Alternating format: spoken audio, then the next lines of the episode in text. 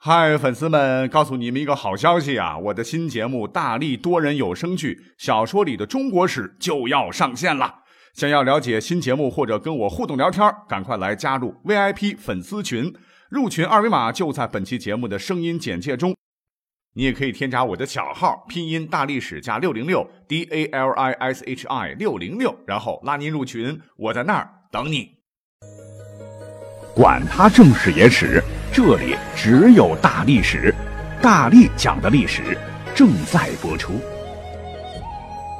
欢迎收听本期节目。因为身体一直抱恙，所以上周没有及时的更新节目，请各位多多谅解哈。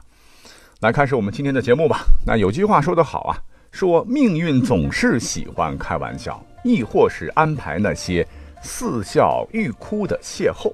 那本期节目呢，看时间吧，哈，就跟各位介绍一两位啊，总被命运开玩笑的历史人物的故事。那我们第一个故事呢，发生在什么时代呢？发生在西晋，而且这个事儿吧，实际上来讲呢，呃，跟我们之前聊过的哈，这个西晋八王之乱啊，挑起这个事端的一代丑女妖后贾南风有直接关系。那这个历史人物呢，我们是多次提及了哈，那他是谁呢？啊，晋惠帝大家应该都知道了吧？啊，就历史上著名的傻皇帝啊，晋惠帝司马衷。那白之皇帝司马衷的这个第一任皇后呢，就是这个贾南风。她呢是害死了太子，想大权独揽。为了对抗啊朝中的反对势力，这娘们儿竟然干出了一件大蠢事，那就是勾结啊被分封到外地的诸侯来进京秦王，呃美其名曰秦王归政。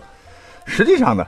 这正中了各路诸侯王的这个下怀啊啊！因为以前呢有旨啊不让我们进京，害怕我们这些诸侯王闹事儿。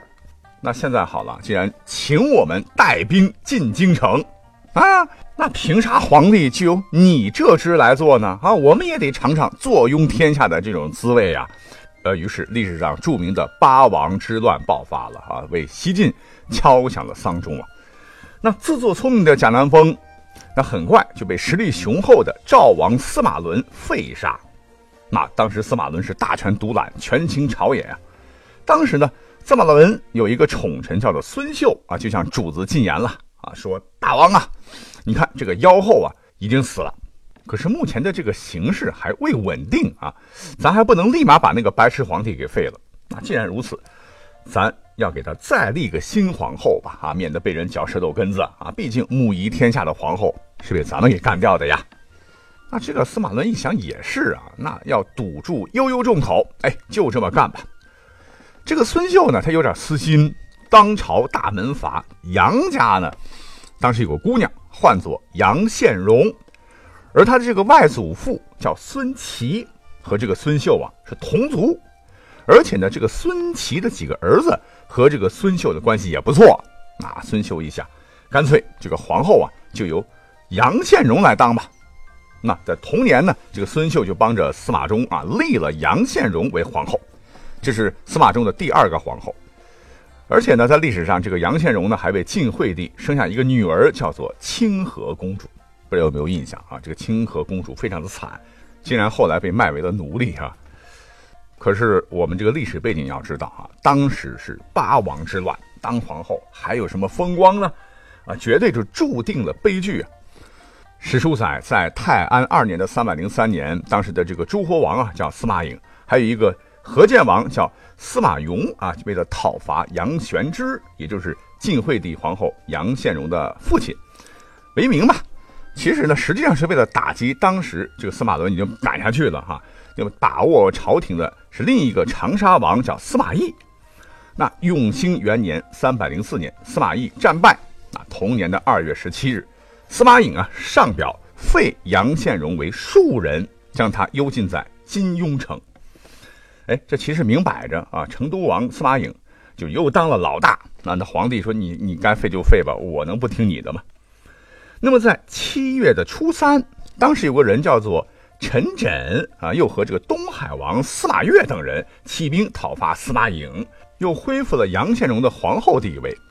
可是没多久啊，有个大将军叫做张方啊，进兵洛阳，把司马越的大军又打败了哈，又再度废除了杨宪荣。紧接着哈，这个大军阀张方又胁迫晋惠帝到长安，是挟天子以令诸侯啊。不久又恢复了杨宪荣的这个皇后地位。在永兴二年（三百零五年），这个张方呢一翻脸，又再次废黜了杨宪荣。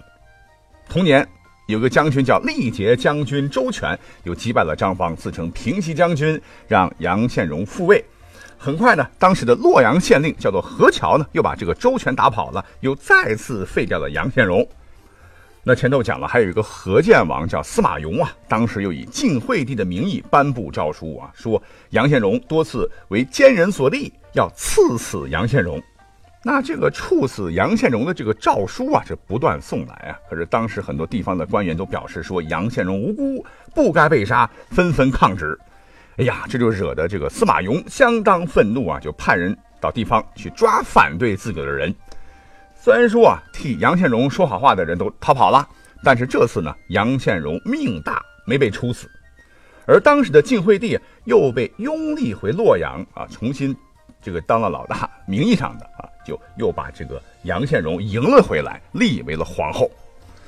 哎呀，说的这么多，我说的这么快，不知道各位明白没明白啊？我讲的似乎是流水账啊，可是这位叫杨宪荣的女人，她的这个经历。绝对是史上绝无仅有，因为历史上还没有这么一个正儿八经的皇后经历了这么多次的废立。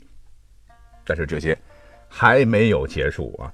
在光熙元年的十一月，这个可怜的晋惠帝啊，据说被毒杀驾崩了。那晋怀帝即位以后呢，还是尊称杨宪荣为惠帝皇后。我们仔细算一算啊，这已经是第五次被立了啊！虽然这次没有被废。但也算是一次吧。很快，永嘉五年（三百一十一年），前赵将领叫刘耀、王弥和呼延衍攻陷洛阳，西晋终于是灭亡了。这杨宪荣呢，又被刘耀接受了。啊，就这样，这位晋惠帝的寡妇竟然嫁给了刘耀。在前赵汉昌元年（三百一十八年），这个刘耀平定这个内部的纷争之后呢，夺得帝位。于是呢，次年又立了杨宪荣为皇后。注意，细数下来啊，这位身处乱世的杨皇后，前前后后一共是下岗了五次，又上岗了五次。那算上这次，已经是第七次被立为皇后了。那想想，这绝对是旷古未有啊！啊，具体的故事不讲了，看看数据啊，一代国母。啊，随随便便就被几个武夫是说立就立，说废就废，甚至连一个小小的洛阳县令也能够废掉他。最后，这位女子能够安然无恙。哎，我倒觉得 这位女子绝对值得我们今天来讲一讲哈。而且，我觉得不是运气这么简单。那当然，后来啊，这位命运多舛的皇后啊，终于还是迎来了幸福甜蜜的生活，因为她很得前赵皇帝刘耀的喜欢，而且夫妻和睦，和悦不说。杨宪荣呢，还为这个刘耀啊一口气生了三个娃啊，刘七、刘袭和刘产。那最后呢，我就要再总结一下了哈，这个杨宪荣呢，也就荣登历史上唯一一位七次成为皇后、两次成为不同皇帝的皇后的奇女子。哎，那套用刚才都讲的，这个命运总是喜欢开玩笑啊，亦或是安排那些似笑欲哭的邂逅。我觉得挺适合他的啊，讲他的这个故事，在本期我觉得还是蛮贴切。其实呢，呃，说实话，我真的特别想把这个历史上类似的很多人物的这个故事，能够在有限的时间讲给大家听。可总是因为篇幅有限啊，所以只能取舍来精选一些个切合题目的历史故事，来把它们串起来。那本期也不例外啊，就着这个题目，除了杨宪荣，那历史上呢？马上讲到另外一位主人公，那也绝对是一个悲催哥呀，而且很有讲头。就是有一点问题，就是朝代间隔的有点远。那这位主人公呢，生活在什么时候？生活在明朝后期，姓什么呢？姓刘，名若载。啊，那这个刘若载呢，真是出身是书香世家，学府很好，绝对是一等一的文采啊。只可惜呀。他中了举人之后呢，接连四次参加当时全国高考啊，那都是名落孙山。可是我们的这个刘若载啊，不放弃啊，继续苦学，终于在明朝的天启五年，也就是一六五二年，第五次走进考场啊。这次考的真是相当相当不错呀，可以参加殿试面见皇帝。那当时的皇帝是谁呢？明熹宗朱由校啊。你别看文化水平不高，那喜欢做木工，但还是呢一本正经的看了这个刘若载的试卷啊。反正是考官说考得不错啊，那就不错吧。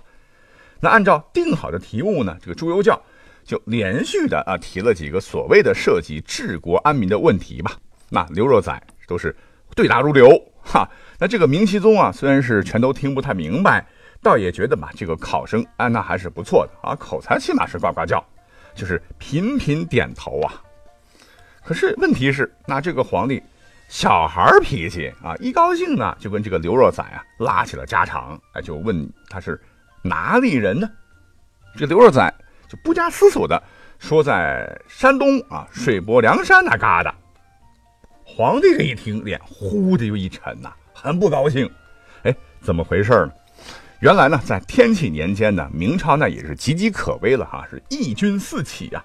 这个皇帝最烦什么呢？就烦什么起义军，什么乱贼乱党啊。可问题是，刘若载的老家偏偏就在山东，就在水泊梁山那附近。